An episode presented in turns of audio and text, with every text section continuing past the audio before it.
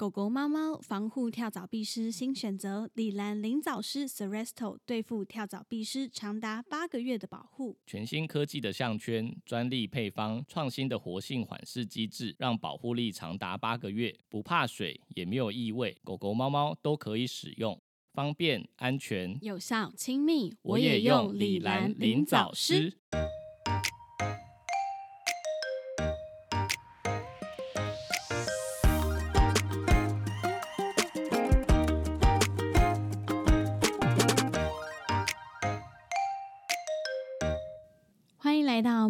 兽医碎碎念，我是兽医师马克。我是动物医院柜台小鱼。我们的节目会在每周四的晚间六点更新，为大家带来动物医院的日常生活以及闲聊，提供宠物医疗相关的知识，分享一下我们最近的国家大事。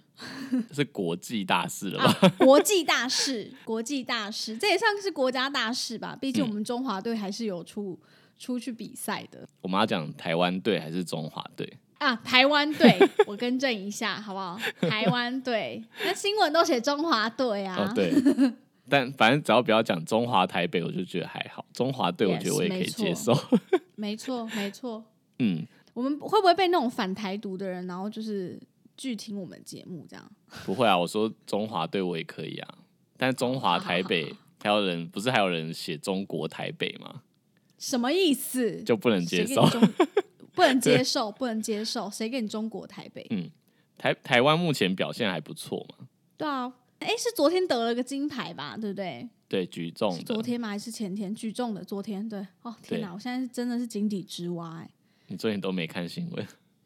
我家对第一个是我家没有第四台，然后再来就是我家现在就是会打开电视的时间就是我去煮饭，然后电视里面永远播的就是玛莎与熊跟 Baby Shark，就是 不会有不会有其他东西的，所以我我也不可能看新闻，因为我儿子会崩溃，他不让我去煮饭。嗯，现在第四台是不是就是有一些体育频道，他他没有买版权，所以他们才能转播，所以我们在网络上对就是只能看别人录的之类的。对对对，嗯就是可能新闻会截取一些片段，所以我的基本上奥运的一些资讯啊，都是从手机别人的新闻里面看。或是别人转贴这样。对对对，看到 看到朋友都很亢奋啊，就会一直发 IG 限动什么的。那你有发现这次就是成为除了奥运之比运动比赛之外，感觉已经成为一个辱华大赛。辱华大赛有有有，我看到还蛮多就是梗图什么的。嗯，就那一天不是说，呃，应该说我们看到那个照片是那个桌球比赛，对对对对对对，然后台湾是铜牌嘛，然后日本是金牌，对对对对对对，然后中国就是输给日本，所以是第二名。然后但合照的时候就是日本跟台湾就是站很近，然后但是中国就离就是大概一个人的距离这样子，对，然后就被人家 P 图写说就是社交距离之类的。真的没有人要跟中国人拍照哎、没有人跟中国队拍照，好可怜哦。真的，而且其他项目好像也这样，射箭好像也是，对不对？嗯，就是大家都很开心窝成一坨，然后在那边拍照这样，然后没有人要跟中国队拍照。然后今天还有看到一个新闻啊，就是羽球比赛，嗯，哦，我知道，我知道，我知道，中国队在那边在那边就是一直狂骂脏话啊。他那个事情的始末是怎样？就是呃，中国的选手先抗议，就是韩国呃在打打球的时候，就是会一直发出叫声，然后但是裁判觉哦得这样 OK 没关系，啊，这有什么好抗议？可能有有些人不喜欢，就是打球的时候有人在怪叫之类的嘛，就是怕、对会干扰 干扰到自己的情绪，所以他们可能就有抗议，然后抗议了之后，裁判觉得没什么，就维持原状就可以这样，然后他们就开始就是骂一些脏话，这样就是他也他也杀到球我，操！你刚刚讲出来，操！我想说，我学一下，我才刚看完那个影片，觉得 忍不住想要模仿一下。然后就现在现在大家就转贴，然后就觉得就是这样很没水准。然后我觉得那一天我还看到一个更没有水准的是体操的项目，就是他们、呃体操比呃比赛的时候会有播音乐，就是自己可以准备音乐，就他们放就是他们自己的抗日歌曲。然后想说主场就在日本，然后你故意放抗日歌曲，哎、好没品哦，是故意的哎，我也觉得有点像故意的。是故意的哎。对、哦，啊，我的天哪！反正现在就强是国，才能超越强国，好不好？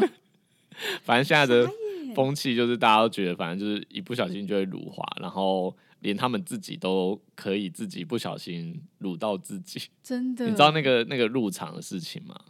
不知道？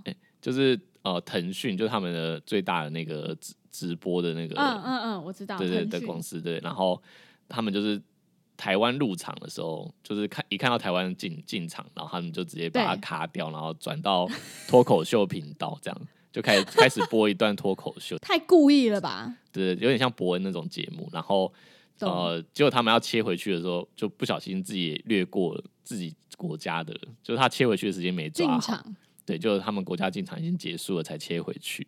所以大家都没看到他们自己队进场，对对对，然后这件事也被大家笑很久，傻眼，就不要这样子啊！干嘛故意这样？不知道，反正就很怪。我刚刚我刚刚又回顾了一下羽球的那个脏话，我觉得真的太有趣了。哪里有趣？就是羽，很好笑啊！他就说：“我操，牛逼！” 然后就一直讲一些就是很莫名其妙的语助词啊。因为大家通常打球就是什么呃呃，你知道会有那种厮杀的声音，然后他就一直讲脏话。我想说，到底在干嘛？诶，他不会觉得很尴尬吗？因为其实我看那个影片的时候，我自己觉得尴尬到一个不行，嗯，有点尴尬。来发作的感觉。但是中国的网友好像觉得就是这样很好，对他们觉得这样很可爱。我现在看那个就是新闻，就写说中国队这样喊，我一点都不觉得烦，还觉得挺可爱、挺好玩的。又在模仿他们。对对对又在学，又在学。，我们听众会不会也有中国中国的啊、嗯，如果有我也没办法了，我们就只好放弃中国的大饼了，直接放弃，我也没办法，我是台湾狼，好吧？好 奥运还要分享的啊，差不多。差不多了。好啦，我真的觉得台湾队真的很棒，就是得了、得了很多面金牌因，为现在应该说我嗯们就是是一个小到不行的国家，真的真的小到不行，甚至就是还被就是某大国影响，所以我们不能在国际上其实还不能被称作国家嘛，就是很视呃视为的一个国家吧，对对，就是不被嗯国际承认嘛，所以我们才要用嗯奇怪的那个称号，就是去比赛。但是啊我们竟然有排在前十二名，就目前就是奖杯数这样。哦，真的，那很强哎。对啊，嗯好了，那台湾的运动员真的都很棒，我觉得真的太优秀了。真的下次要记得搭商务舱啦，要再讲这个搭商务舱可能会更好啦。就是呃，前面先分享了一下我们这周，的国际大事，对时事。然后今天呢，我们要讨论一个就是呃比较严肃一点的话题，对吧？嗯我们接下来是要讲这个，没错。对对，对，这个话题就是嗯可能会牵涉到有些人可能会觉得比较不舒服的部分。议题，对对对，所以这边是一个防雷标，就是假设说有粉丝你们对这个议题是比较没有办法接受的，可他们不知道，他们不知道什么议题啊，这样子他们很难决定要不要听下去。所以我们要先破梗。没有，我先举个举个例好了，好不好？好好好，呃，假设你的精神抗性比较低，嗯，然后你的道德水准呃道德标准嗯非常非常高，是比较高，或者是你个你可能就是有呃宗非常虔诚的宗教信仰，例如说错基呃虔诚的基督教徒，嗯。可能会比较不能接受这个话题。对我先讲一下我当时听到这个事情的反应好了，我当下其实真的很崩溃，超级不舒服，然后就真的要吐了，就是会出现一些很偏激的，就是说辞，因为我真的觉得太不舒服了。对，然后所以就是在在这边，如果之后就是粉丝要开始继续聆听的话，就可能要小心一下这样子。如果你觉得嗯自己没办法接受这样子的话题的话，那就请你尽快跳过。对，嗯可是我们自己是觉得啦，就是我们今天会想要把这件事情拿出来节目讨论，是因为它其实呃可以帮助到可能同业的人员，对，因为这这个故事本来是有我们医院里面另外一个助理，就是有先接到一通电话，是对，然后还有他有跟我反映，就是他接自从接了这通电话之后，他对接电话这件事情有一点点压力。那这大概是两三周前他跟我反映的，但是事情的发生是大概一个月前了。那最近是在上周嘛？上周对，奶茶又接到了一模一样的电话，就是同一个人打来。应该是同一个人打的啦。对，因为内容是完全嗯一样的，所以对呃，没错奶茶就是第一时间跟我们讲嘛。但他因嗯为就是也是跟你一样觉得有一些不舒服，所以对呃当下没有跟就是同事上班的人提，就只有跟我们两个说而已。对对对那我我就要直接讲这个议题是什么了。呃，我直接好讲出来好了，就是它有一点牵涉到就是人跟动物可嗯能就是疑似有就是性行为之类的状况。对对。对那如果听到这边已经觉得不舒服的话，那可以考虑一下是不是就按暂停，跳过这一段。对，但是我们我们今天主要是想要提醒，就是如果我们遇到这样的事情，要怎么去想办法帮助到呃，不管是对方是人还是动物。嗯，对对对，没错。好，好那你讲一下，就是奶茶接接到这个电话的情况好了。故事是发发生在上个礼拜。那主人一开始打到电话是说，他养了一只二十公斤左右的黄金猎犬，那平常都会跟他一起睡觉。那想问说，这样会不会有什么传染病？那奶茶是回答他说：“诶，那平常有在做外寄生虫的预防吗？有些人畜共通的传染病是因为狗狗出去身上可能带了蜱虱回家，那蜱虱咬到你，你可能就会有莱姆病啊等等的问题。嗯，那这时候主人就说：“哦，我每个月都有喂它吃，就是预防药，也没有在它身上发现过蜱虱。”那再来就是奶茶又问他说：“那家里附近有老鼠吗？还是说有菜市场啊，或者是在呃可能夜市的附近等等的？”那主人说：“诶，都不是。”那奶茶就跟他说：“哦，那应应该也没有钩端螺旋体的问题，这样子。”其实奶茶主要回答的这两个啦，都是主要是人畜共通的一个传染病这样子。那接下来又问他说：“诶，那狗狗最近的精神食欲都还好吗？”那主人说：“都很正常。”那奶茶就说：“这样子应该是没有什么问题。”嗯，好，那接下来呢，主人就问又问了另外一个问题，他说：“小姐，不好意思，我还有一些问题想要问，就是嗯、呃狗狗发情的时候都会想要骑我的脚。”那这时候我们就站在专业的立场嘛，就回答主人说：“如果你觉得很困扰的话，可以带去动物医院做结扎哦，这个状况可能会改善很多。”然后主人就回复说：“哦，可是我也有一些需求，这样难道不可以吗？”嗯，那当然就是奶茶这时候已经感到非常的不舒服了，但是他还是回复主人说：“这样不可以，这样子，这样是一个不正确的行为，这样子。”那嗯建议他不要这样做。但是主人就是后来发现，嗯，好像没有没有得到什么正面的回复，所以就直接挂电话了。嗯，其实其实奶茶那时候嗯因为就是他也有点不知所措，那其实他他他的吓到了。对他跟我们讲的情形，其实他我觉得已经有一点点他感觉到被骚扰，嗯，对，对，所以他就是在电话里面有讲的，就是类似像报警之类的，就是如果他再不停止这个行为的话，就要报嗯。警，所以他就很急嗯。忙就直接把电话挂掉。对，主人就直嗯。直接挂电话了。对，对，那因因为因为这嗯。通电话其实他就是已经连续第二次了，就是相隔一个月，然后打打来讲一模一样的、完全一样的内内容，容对啊，我就觉嗯得不、没错。对，我就觉得不太寻常。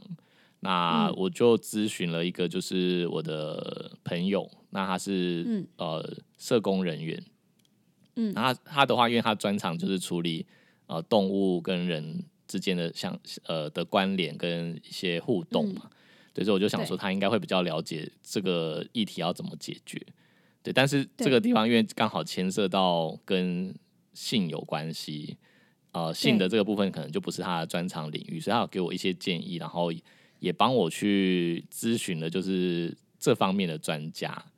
那我才就是发现有一些盲点是我们本来没有想到的，就我们本来只想到说，就是这个电话很不寻常。当时我们只觉得说，这个人是在骚扰我们吗？还是就是他打这个电话用意到底是要干嘛？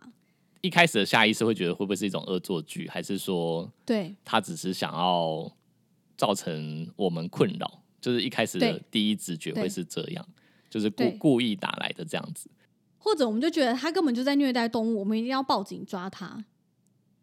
对，当时直觉的心态是这样。对对对，但后来我的朋友嗯跟我说，就是他觉得会打两次电话，他跟我想的一样，也是嗯就这不太寻常，就是一定有他的用意。对对对，为什么会打两次？那甚至嗯他在电话中有特别提到他自己就是是单身。嗯，那我的朋友就说，就是他会特别强调这个，有些情况下，甚至我们要考虑到他会不会是被迫的。嗯对对对，就是他有可能是受害者，对，只是他搞不好被迫，然后要打电话告诉别人这件事情。对，或者是他被迫从事这件事，但是他觉得很困扰，所以才找机会打电话，就是有点像是对外求援。他可能想要获得我们的答案是，呃，例如说可能是呃怎么讲，就是希望我们以专业的角度告诉他，可能这样是不健康，或者是可能有传染病的风险，这样他才有办法就是解套，就是呃去停止这求个行救为。之类的。对对对，去停止这个行为。嗯，对，那没错。我的朋友有有提供我们一些建议啦，就是嗯如果我们下次还有再接到这通电话的话，呃，嗯。为了要帮助这个人或者是嗯。这个动物，那最好的方式是能够让他就是交由专业的呃，例如像咨商师啊，或者是社工人员，呃、或者是、呃像精神科啊、呃去判断他到底有没有精神方面的问题，而不是我们自己嗯。下下判断说他这个人就是有问题，对，而是嗯让他走出来，就是接受就是评估或者是一些治疗，这样嗯，有没有需要嗯治？疗？对，嗯对，没对错。好，所以我们应该要念一下这些建议，因为我觉得他有可能就是被奶茶就是讲说要报警这件事吓到，他有可能之后不会打给我们了。但我们对，在怀疑他会不会其实有可能会打给其他的医院。我觉得是有可能。对对对，所以我们今天嗯会做这集，会讲把这件事情拿出来讲，是希望如果有同业就是听到类似的电话，就是接到的话，就是对希望很幸运的，就是刚好听到我们这集讲这件事情，然后能够能够就是用更正确的方式去去帮助他，这样。对，因为坦白说，我当时就是听到奶茶跟我分享的时候，因为他当时跟我说，他真的就是很想回家，他觉得他极度不舒服。然后我当时听到的时候，我也是觉得极度不舒服，因为就是我觉得在医院上班的人对于动物一定就是非常的有爱心。我们当下只是觉得说，天哪，那只动物也太可怜了吧，就觉得这件事情是在精神上是没有办法被允许的。可是，嗯在就是马克跟比较专业的社工咨询过之后，他把他们聊过的内容分享分享给我们的时候，其实就是我看完之后就觉得说，对，就是其实事情有另外一面，不一定都是我们直觉想的那样子。当对时我们就觉得天哪，太恐怖了。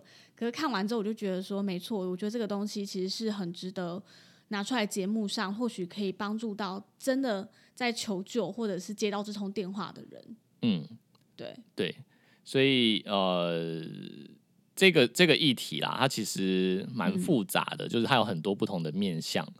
那没错，呃，如果大家有兴趣的话，就是可以查维基的词条，叫做动物链。对他，他用一个比较中立的名词，就是不会用我们平常印象中那些比较粗俗的讲法。对，因为对它有不同的面向，甚至有不同的程度。对，然后像像我那时候就是看完那个词条之后，我跟你们开玩笑说，其实我我们在动物医院工作，就是爱动物的人，其实有一部分。呃，也算是某种程度上的动物 链，对对对，对对，因为我那时候看到只是程度上的不同。对，就是我们可能还没有涉及到性的部分，但是我们的爱就是的确也是多于一般人的。像我那时候看词条，词条里面就有一个说，就是对动物的毛皮就是有特殊的执着跟偏好，然后就说那奶茶就是啊，就是呃很很喜欢摸动物的毛毛毛皮嘛，然后对，对，之前有时候就是我们去逛像 IKEA 之类的，就是有那种就是仿看到就一定要摸仿。那个兽皮的那种就是毛毯，他就会就会一直很想要去摸，然后一直问我能不能买，然后就想说到底是 对会，其实嗯我也是，我睡觉一定要摸一条就是小毯子，嗯而且一定要顺着那个方向摸，我一定要摸那一条毯子我才睡得着。我连去月子中心生小孩带去哦都带着那一条，yes。真 的假的？我只要出门超过一个礼拜，我就一定得带那一条，那你那条臭就是吗？不臭，因为它可以洗，可以烘，哦，你可以洗是不是？就是因为可以因为我洗，可以洗。就我的认知，好像有些人是不准洗，然后就从从小学用到大。哦，有的人是喜欢那个小贝贝的臭味，就是那个贝贝有一个臭味。可是我的是一条毯子，所以我只在乎它摸起来柔不柔顺。嗯，所以就是当它洗过，就是高温烘过之后，它还是依然的柔顺，所以我就可以洗。我是可以接受洗它的，因为我没有迷恋它的味道，我只是迷恋它那个触触感而已。对我只喜欢那一条的触感，没错，嗯，所以每个人迷恋的东西不一样。不一样。所以我我可能也是动物恋。嗯，对，应该说你们那一天就是听到这个话题的时候，就是嗯都情绪蛮激动的。然后是我让你们冷冷静下来，然后我去对就是去咨询一下专家跟查词条。哎、不是，你还跟我说你们两个抗精神抗压性也太低了吧？哦，对啊，我觉得你们精神抗压性很低。才没有。不是，应该说，如果今天是嗯角色不同或者是物种不同，我可能不会反应这么大。可是因为今天是一只就是我喜欢的动物，嗯它是嗯狗、或者它是一只猫，我就觉得天哪，我没办法，就是我很崩溃。哎、但我我我其实就是昨天上班的时候啊，就是我跟对，呃我们医院就是另外一位医师说这件事情。对，因为因为我现在嗯就是希望我们院内的人都知道这件事情，然后下次接到电话，如果有机会的话，是可以帮助到这只动物或是这个主人。对，所以我我昨天就是跟某某位医师讲这件事情，然后他就嗯哭，然后我就想说你到底在哭什么？他就说 他说因为他觉得狗很可怜，我们没有帮到他，然后是可是狗搞不好很快乐啊。是是有可能，就我们不知道到底 对啊，呃这件事情有没有被强迫这样子，就我们我我们无从得嗯知。就是我朋友建建议我们的方式啊，就是嗯呃，因为要要劝主人就是去找性的咨商师，可能有点难。我觉得有点难。对，但他他说我们兽医医院的角度，其实有一个方式，我觉得蛮有蛮有机会的，就是例如说，呃，跟他讲说可以带狗狗来做检查，我们帮他检查一下，它有没有一些可能会传染给人的传染病，让他比较放心。对，然后我朋友还还开玩笑说，就是你可以就是请柜台或是助理跟他讲说。呃，马克医师就是宠物的性病的专家、啊、之类的，那我觉得然后只是好像只是不敢写出来。我们有我们有这个就是私下咨询的门诊，很多人会求诊。但会害羞，所以不敢写出来，这样对，我们就说这通电话您真是打对了，刚好找到这样。对你打到这里真是打对了。我们这里正好有一位动物性病专家。嗯嗯，他他说就是如果可以的话，就是用这个方式，希望他至少先把狗狗带来。或者是我们能够先看到他这个人，对就是我们至少能看看他到底是不是真的有需要帮助。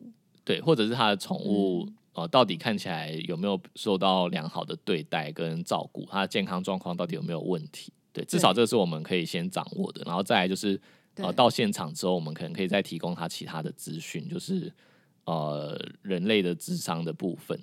嗯呃，那我们稍微讲一下，就是这些处理的要点好了，因为嗯，呃，提供给就是同业如果有接到电话可以参考。好，呃，人类与动物的性行为可能会涉及动物虐待和家庭暴力的风险，就是我们刚刚嗯讲，它有可能是被迫的啊之类的。对，呃，并且人类方有有可能就是有需要治疗的动物链精神疾病的可能性，嗯但是呃，有没有精神疾病，它其实只在人类方有困扰的情况下可以被诊断。对，对我那时候觉得这这个地方蛮特别，就是假设说他完全心里任何困扰都没有，这件事情嗯是不是就没有问题。不一定是精神病？但这个就是要要那个呃，就是专业的人士去判断、嗯下诊断这样。嗯那呃，回到回到刚刚这边，就是为了呃这只动物的安全跟人类方的健康考量，我们应该尽量的、呃引导对方建立联络可能性，并且就诊。嗯不管是人还是动物，这就是我们刚刚提的，就是我们先想办法让它出来。嗯那如果说呃听起来是非常高危险的状况下，就是应该要通报相关的单位。呃，在对动物的部分的话，可能就是动保处；那人类的部分的话，可能就是一些社工呃或者是智商的单位。没错，对对对。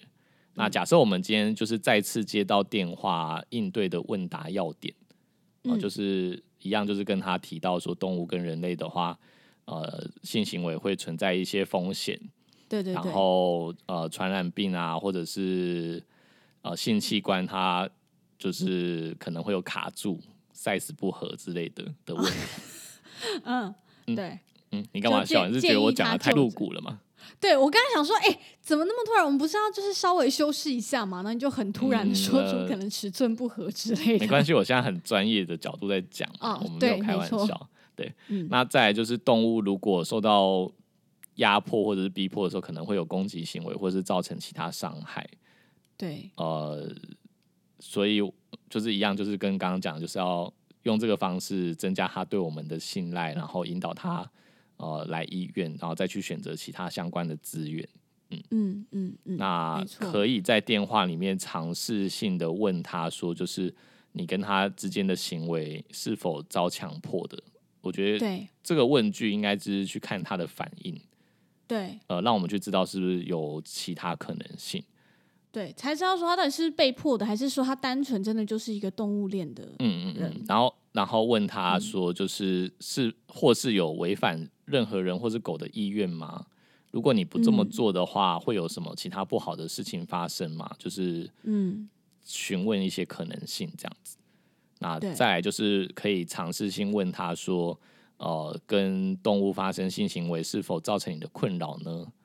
呃或者是嗯你你在其他人际关系的问题上面，让你不得不依赖这么做你的宠物？嗯对对对，就是是不是没有办法信任人类啊？还是说其他的问题？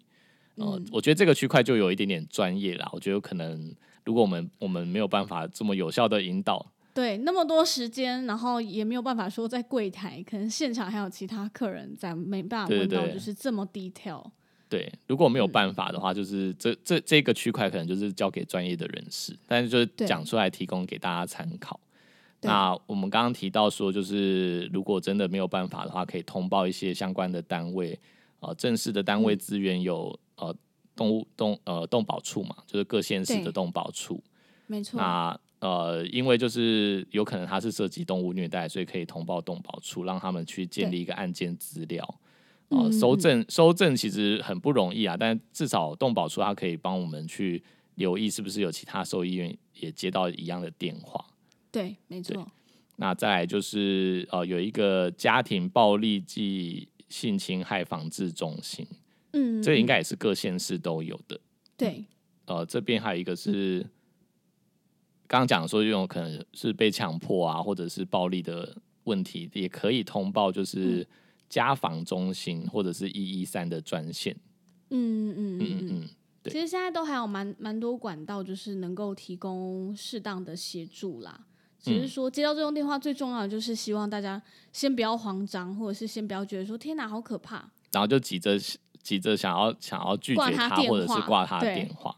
对，对就是因为因为这有可能牵涉到呃动物的福利跟对对对，对，那还有还有一些资源是，例如说像性的智商训练中心，对，嗯那这个这些刚刚刚讲这些都是有联络的方式的啊，所以如果真的有同业就是接到了这通电话，想要知道怎么帮助他的话，我们可以提供这些资讯，就可以私讯我们。嗯，没错，没错，对好，结论就是再重复一次，就是对动物的性行为跟依恋啊，它涉及的精神跟心理议题其实十分复杂的。那如果构成他本人的困扰，甚至有可能会被诊断为精神疾病，但是需要专业的心理师啊、呃精神科医师去评估并给予治疗。对，就是再次强调，我们不要就是一开始接到电话，就是很下意识的就直接判断他是不是呃有精神病啊，还是说哦、会不会是奇怪的人还是什么骚扰的电话？因为有可能他是需要帮助的。对没错，嗯没错。好，那我们就是前面这个比较严肃，然后跟会比较不舒服的议题，我们到这边结束这样子。那接下来的就是又要开始回到就是粉丝提问的部分了，所以就是前面跳过的四组朋友们还是听众们，就是可以从这边开始哦，好不好？好，那我们先来讲一下这个也是粉丝提问的部分。那他主要是想问说呢，之前看到网友分享了一篇文章，不建议一直长期吃五谷的饲料。那长期进食这类的狗狗粮呢，可能导致充血性的心力衰竭。最后一段文章又写到，虽然 FDA 认为五谷饲料与犬只患取，哎、心脏疾病，对心脏疾病，两者在数据上有明显的关联，但是实际的原因未能完全解释。而 FDA 表示会继续做出统计调查。那想要了解一下，说这篇文章是不是没有太多的依据呢？这篇文章其实依据还算还算蛮完整，完整的。嗯，对，呃，对，至于可不可靠，因为目前还没有办法证实，就是两者的关联啦。嗯，对对没错对，所以呃，可能还需要一点时间。那我稍微讲一下，就是我自己接收到的讯息好了，因为、嗯嗯，呃，这个讯息其实我们几年前就就知道了。然后我记得我们之前讲饲料的部分，我有提到说五谷饲料其实有一点像是一个噱头嘛。嗯，你还记得我讲的那那那一段吗？我记得，我记得，它其实不是，它其实就只是一嗯个，真的就是一个商人的一个，我自己觉得商人的操作，嗯就好像说啊哦，这个东西就是很健康，很 OK 这样。对我重新讲一下好了，就是五谷嗯。饲料啊，其实五谷这两个字啊，其实它本来是在人的婴儿，呃，因为人嗯。就是会对、有些会对麸质过敏，对，那尤尤其是在小朋友，就是如果如果对麸质过敏的话，其实看起来会蛮严重的，所以最早的是有那种呃怎么讲麦麦粉啊，或者是麦麦精啊精之类的，对，他们就会做无麸质的，嗯，对，对对对，所以它最早其实是人的婴幼儿，还有就是一些成年人，他们对麸质过敏的时候，所以才开始有一些无麸质的饮食。嗯，对他们就就不吃这些什么面粉啊，或者是麦粉这类的东西做成的，例如说面包什么，他们也都不吃。哦，那对对对，才后来才衍生到就是动物的饲料，然后有五谷的配方。对，但是其嗯实他们对五谷的条件的要求，我觉得其实有点不明。就嗯例如，我举个例好，例如说，呃，它虽然说不添加谷物，但如果嗯说它是用谷物已经再制成的淀粉，例如说玉米已经变成玉米淀粉了，嗯，它就不算是有谷物的饲料，它不是直接加整颗玉米进去。哦，对，所以以呃，五谷饲料里面可能还是会有那些谷类的再制品或者是加工品，它不一定是完全真的没有的。嗯那刚刚讲的粉丝提问的这个，就是长期进食这类的狗粮可能会导致，呃，它它是写充血性心力衰竭啦，但是就心脏就是其实疾病嘛，对不对？呃，其实它就是引起就是狗的扩张性的心肌病。哦，嗯，嗯对嗯嗯，懂，嗯，就是心脏会变得比较大颗这样。嗯，那呃，这个疾病啊，就是目前的推测跟假说是，呃，因为嗯。它没有里面没有含谷物，那它会在里面加比较多的豆类，例如说豌豆啊，或是扁豆啊，就是大豆。鹰嘴豆我不知道算不算，反正就是豆类制品，它会放在对里面。那放、放豆类制品，我觉得它有点像一举两得，因为它同时有淀粉，对，有碳水化合物，那也有就是蛋白质，蛋白质，对，它可以去拉高蛋白质的含量，所以可能嗯厂商这样子做，呃，还就是虽然它是无谷，但它也可以透透过加豆类，就是可以节省一些成本。嗯，而且标示看起来又漂亮，就它的营养标示看起来又均衡了。对，因为全部加肉就是比较贵嘛，所以大家就用豆类对，然然后又可以拉高蛋白质，然后又可以替代那个些碳水化合物，就一举两得。对，那目前的假说是有在怀疑，就是这些豆类的呃产品，它可能缺乏了某些的营养素，嗯，所以才导致就是呃慢慢的就是产生扩张性的心肌病。嗯嗯嗯嗯，对对对懂。所以其实还是营养的问题。对，没有办法找到关键性的证据啊，但就是现在是在数据统计上面有有可能有这这个关联，所以嗯呃，其实我们也不太建议就是狗狗长期的吃五谷的饲料。对，如果说是短期或者是转换，应该还好。哎、可是宠物店超爱推，就会说什么哦，现在就是很流行五谷饲料，就是要吃五谷的对身体比较好。我想说为什么？就是很想问店员说为什么？哪里？就就就就我们之前二十一 EP 二十一讲的啊，有可能又是利润的问题。对，嗯嗯嗯嗯嗯。嗯而且搞不好五谷饲料会出会生产出来，也是为了 cost down 的问题，这个我就不知道了。为了对 cost down，然后衍生出一个就是五谷饲料，就是一举嗯两得啊，就像这个我就们推论的一样。目前我们没有就是涉略太多啦，就是到底它最早出现的原因是什么？好，那另外呢，这个粉丝还有另外一个问题，就是说，嗯、喂饲料的问题。他说，因为他现在呢，狗狗四个多月大，然后他现在吃饲料的时候都会给它加水，总共的水量大概是两百六十四 CC 哦，算的好精细哦，我都不知道我家猫喝多少，我的天哪！好，然后就是说，就是他担心的是，目前四个多月大，是不是给干粮不要加水，多增加咀嚼的功能？嗯然后这样是不是比较好的？那再来就是，他也想问说，水会不会让饲料的营养都稀释掉？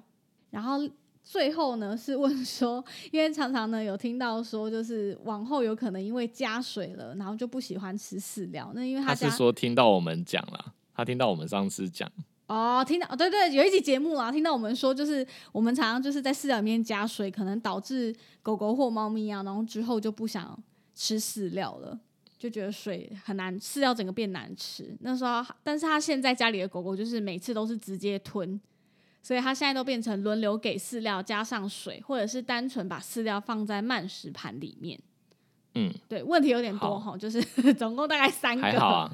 对，还还可以，好都简单的问题。嗯他他说的喂食饲料加水，总共水量两百六十四，对，嗯，其实蛮多的，我不太确定它的两百六十四是分成。呃，一就是分散在一天的好几餐里面，还是他一次就两百六十四？应该啊，总他写总共应该是指一天啦。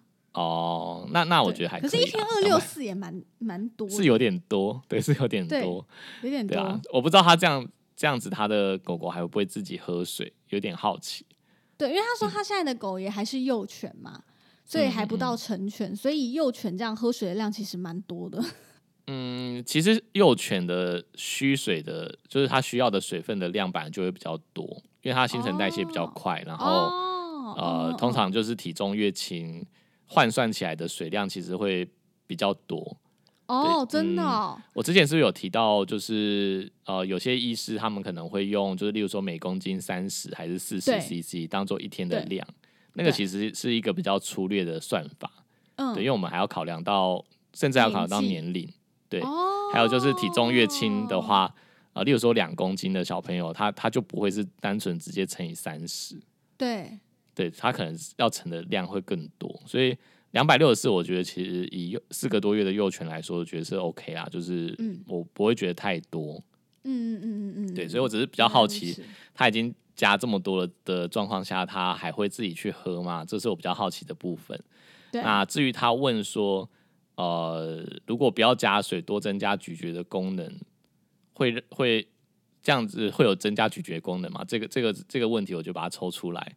对呃，我觉得不一定会增加咀嚼功能，因为他刚刚自己有提到说他都用吞的，对，所以其实搞不好就是无论有加水或没加水都一样。他都用吞的的话，就是其实没有差。可是咀嚼这件事情对他就是就是乳牙全部掉光是有帮助的吧？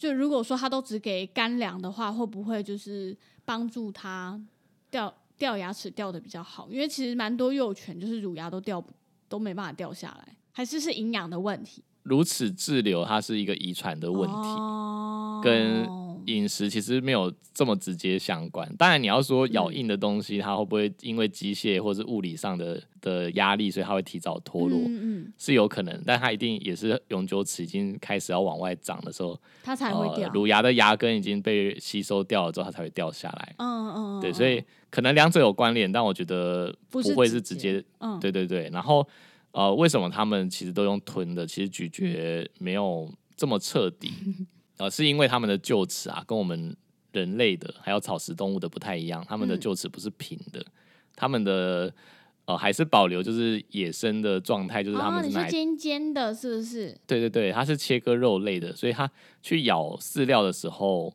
嗯比较没有办法，就是每一颗都可以去研磨把它磨碎，哦，所以会发现就是他们是咬几颗意思意思，然后其他是用吞的。对对对对对对对，那这个跟个性也有关系啊。有些是吃很快，吃越快的话，它的去咀嚼的就越少嘛，就全部都吞的。啊，如果他的个性就是比较慢慢的吃，慢慢的咀嚼，也是有我们也是有看过这样的小朋友，就是还是都会咬碎才吃。对，嗯，对，所以比例上面可能是看个性。嗯，那嗯他问到说加加水会让饲料的营养稀释掉吗？理论上不会，因为嗯呃它就溶到水里面，除非它就是只把饲料吃掉，然后剩下泡的那个汤它都完全不吃，对那就有可能。哦，这样不行，是不是？呃，而且要泡一段时间啦，它也不会说才刚泡下去马上就流失掉这样。哦，就例如说你泡只就是你只是干饲料，然后就倒水，然后它就开始马上吃的话，那根本就没有什么流失的问题。对对，但如果说你泡了半个小时，那个饲料已经发泡了。对然后但是还还有水，但是他把发泡的饲料吃完之后，那些汤汁就不要的话，那当然会有一些营养是被溶解出来的嘛。哦，对对对对嗯对对对对，这样我懂。原本是所以如果连汤一起喝，就没有所谓稀释的问题。对，如果你整碗完整的吃完喝完，就没有营养流失的问题。但是如果说你只喝了汤或只吃了一部分的饲料，然后汤剩下来的话就不行，嗯这个可能会流失。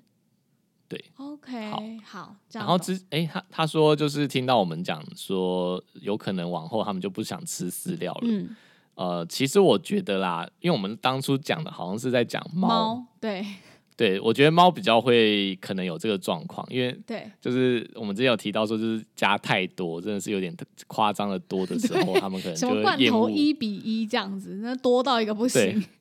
对，喝 就是可能完水就饱真的会让他了们厌恶，对，会让他们厌恶这个食物。但我觉得狗好像比较没有这个问题，狗哦，它可能要么就是要吃就吃嘛，然后然后如果加水了，它不吃，它就只是不吃这碗了。你下一碗就是如果单纯只有饲料，然后水少一点的时候，它还是会吃。对就我的认对狗狗的认知来说是这样啊。对对啊，但是呃，造成狗挑食的原因，我还是觉得比较常是它曾经吃过更好吃的对鲜食这给了零西食啊，或者是鲜食，才就比较大的机会，比较少是因为加了太多水啦。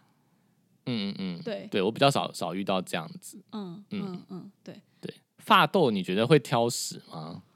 我觉得有啊，我没有遇过挑食的发豆啊，就是吃太多零食怎么想不起来。啊。有啊有啊，大部分发豆都是贪吃的，可是真的嗯。有遇到一些，就是、真的就是主人很宠，就给很多零食啊、鲜食什么，然后最后就真的回不去。嗯哦，因为我因为我刚刚脑海中就是浮现最挑食的，就是因为吃到鲜食之后就不想吃饲料的狗。我的第一名是贵宾狗。红贵宾，对 我也是贵宾，贵宾超挑食、哦。再来是我的我的第二名应该是吉娃娃。吉娃有马尔吧？马尔好像也算了哦，我之，前遇到马尔差到第二名很好，吉夸张、欸。娃娃第三名。对，吉娃娃第三，第二名我觉得是马尔，因为他们就是很嗯夸张。我之前遇过住院，然后主人三餐要煮不一样的东西来。就是他如果一旦有一个东西哦，例如说他这一个鲜食里面有一个红萝卜好了，他如果中午吃过红萝卜，晚上再出现红萝卜，他就不吃了。我刚刚以为你知道要要讲那个吃，就是每次来看诊都要吃鸡腿。哦，那个鸡腿也是啊，主人就觉得要给他奖励，所以就是只要来医院回诊什么的，就一定要吃一只鸡腿，就是水煮的鸡腿，他要带来，然后就是回诊，然后喂他吃，这样就给他一个嗯奖励的概念。那如果说你都这样吃，当然他就会挑食啊，这也是很合情合理的吧？对，很难很难很难不挑吧？嗯，好哎、我注意到就是这个主人说他有单纯饲料放在慢食盘，所以呃，他的小朋友应该是真的就吃很快。嗯，那我觉得发豆比较要注意的就是吃太快，就是容易吐，哦对呃，或者是呛到。对对对，因为他们都嗯 然后就把它吃掉了。但是有一个很重要的事情，你知道就是发豆啊，他们的胃排空速度是比较慢的嘛？嗯嗯嗯嗯嗯，你知道吗？构造的问题吧？呃，我不知道算不算构造的问题、就是他们的胃排空速度比较慢，所嗯以、哦有一些医生啊，就是之前有分享说，就是我们不是在手术前都会说什么要空腹八个小时，先不要吃东西嘛，就对尽量让他的呃胃是空的，他比较不会在麻醉的过程就是呕吐，呕然后还是呛到，变吸入性的肺炎。对对，但是发豆的话，空腹八小时是不够的，啊，嗯，通常要更久。是哦，嗯，对，上次我记得有医师是建议说，可能至少要有十二个小时以上，甚至有的他有遇过十二个小时的，他胃里面都还是有食物的，所以真的要特别小心？好。奇怪哦，嗯，生理构造的关系吧？我不知道是生理构造还是他们的胃肠道蠕动也比较慢，就我目前没有办法确好。特别哦！哎、我刚刚突然想到一个问题，忘记问你啦，就是嗯说，因为像泡软饲料啊，就是有些像我妈好了，因为我家狗就是它常常就吃太快就会吐，所以我妈为了让嗯它比较好咬、好咀嚼、好消化，她会用热嗯水把那个饲料泡软。那就是你嗯觉得用热水或用一般常温的水，就是会有差别吗？对于营养来说，如果我都加热水，会不会流失掉？太烫的话，我觉得应该会有一点点影响，哎，就是哦你用用那种超过一百度，然后这样煮煮沸的水加下去，然后为了让它可以快速变软，这样有可能营养就会流失。嗯呃，这不是流失啊，我们刚刚讲说不会流失，它就是还是在那个水里面。但我说的是破坏，哦，就是高温会不会造成一些嗯维生素的破坏？这个就是有有可能。哦，所以例例如说把饲料拿去煮，可能就有有机会就是把维生素破坏掉。但我觉得如果只是少量的倒进去，因为它其实很快就对啊，它被中和掉了嘛，对就是没错。你你可能假设一百度就算倒下去，嗯，它瞬间就是接触到这些饲料，还有还有碗。嗯也应该也会降到降到六七十度，它不会还是滚的。哦，懂，嗯，对啊，我觉得可能就还好，而且量若不多的话。但是如果说就是直接放在锅子里煮，那我觉得可能就会破坏，我觉得啦，嗯嗯嗯。嗯嗯嗯，懂懂，好，没我没问题了，没问题了。对我没问题了，我本人没问题了。然后针对粉好丝的问题，我们这边好像都回复完吼结束了嗯嗯。嗯，好，那呃，今天这一集啦，就主要针对就是我们近期在医院遇到一通电话，然后嗯希望可以帮助到大家。那再来就是针对嗯粉丝的问题，这样子。今天这两个议题就嗯让我们讨论蛮久，我们已经很少只讲这么少的东西耶。以前我们都可以就是连讲至少两三个吧，三个四个，就问、嗯对。但这集比较因为其实中间这个议题，我觉得比较严肃一点，就我一直在嗯思考要怎么讲，才不会透露太多就是隐私的问题。对，而且我一开始还不想讲，然后我也怕，我也怕那个一般一般听众就也会跟你们一样，就是有太过激动的反应。